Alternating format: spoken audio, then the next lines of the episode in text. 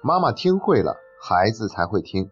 欢迎来到妈妈你听，我是李小闯。过年了，我们每天要么就出去走亲访友串串门，要么就在家里面设一桌好菜，等待着亲友登门做客。这种情况下，我们往往也会让孩子主动跟客人们打个招呼。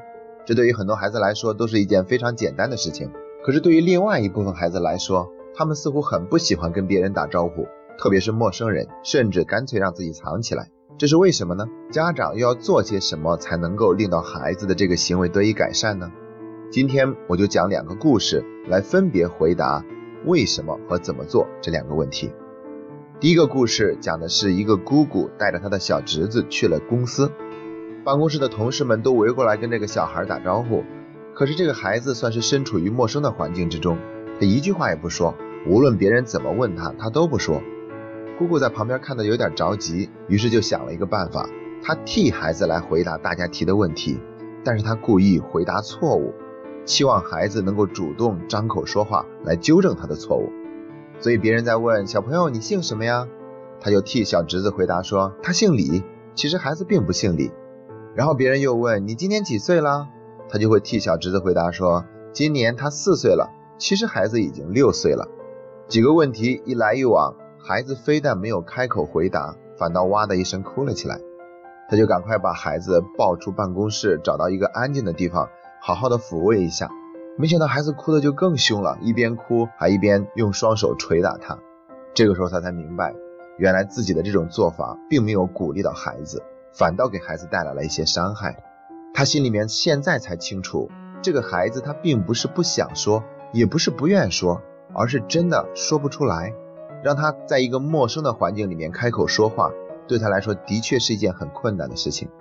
所以，我们也要通过这个故事来认识到这样一个事实：给陌生人打招呼这样的一件事，对于某一部分孩子来说，就是一件很艰难的事情。他们并不是不愿意做，而是即便想做，也很难做到。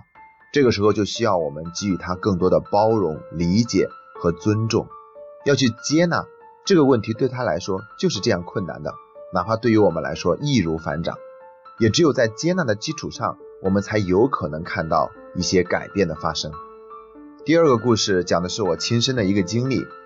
那我是在去一个朋友家做客的时候，他们也让他们四岁的女儿主动向我打招呼，可是孩子就主动往他妈妈身后躲，一句话也不说。我就说没有关系，然后大家走进客厅，一起坐下来聊天。因为我工作的原因，他们就向我提问说。如果孩子总是不喜欢跟陌生人打招呼的话，应该怎么办去改善一下呢？于是我就跟他们聊，其实最重要的一点就是在孩子没有这样做的时候，不要指责和否定孩子。可是我们平常经常就会说这样的话，比如我们会对孩子说：“你怎么又胆儿小了？你怎么这么怕生啊？你怎么这么害羞啊？你怎么这么内向啊？”又或者干脆指责孩子：“哎，你怎么又不礼貌了？”当我们说这样话的时候，孩子他就会觉得自己表现的真的很差，他会自我否定。所以更应该做的是给孩子解一下围。我们可以对孩子说：“看来你还没有完全准备好给叔叔打招呼，你可以先去准备一下，等你准备好了再过来给叔叔打招呼，可以吗？”当我们这样说的时候，就是在给孩子解围，再给他找一个台阶下，而且孩子不会产生自我否定。事实上，他也并不是真的不愿意。而是对他来说，这个事情的确有点困难。同时，如果我们家里面即将要来客人了，我们可以提前先给孩子说一声，一会儿会有一个叔叔和阿姨来我们家，你愿意主动向他们问声好，打个招呼吗？那你会怎么说呢？需要爸爸妈妈教你吗？需要到时候爸爸妈妈再提醒你吗？当我们能够这样去做的时候，孩子就有了一点时间去做更充分的准备，这样也有助于他能够给别人打招呼。他们听了以后都是若有所思的点点头，而当时这个四岁的小姑娘就在旁边一个人玩着积木。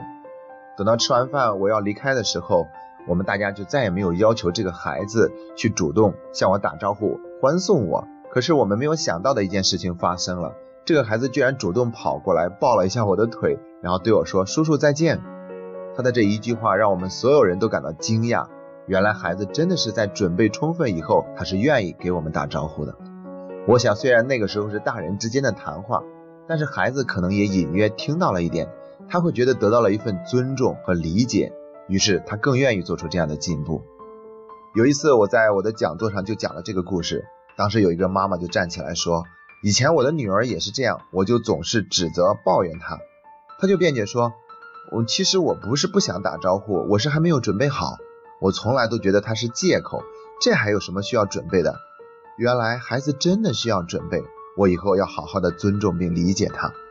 如果一个孩子已经对给陌生人打招呼产生了很强烈的对抗，那么我们也要接纳这个现象，不要总是去鼓励和挑战，让他去向陌生人问好。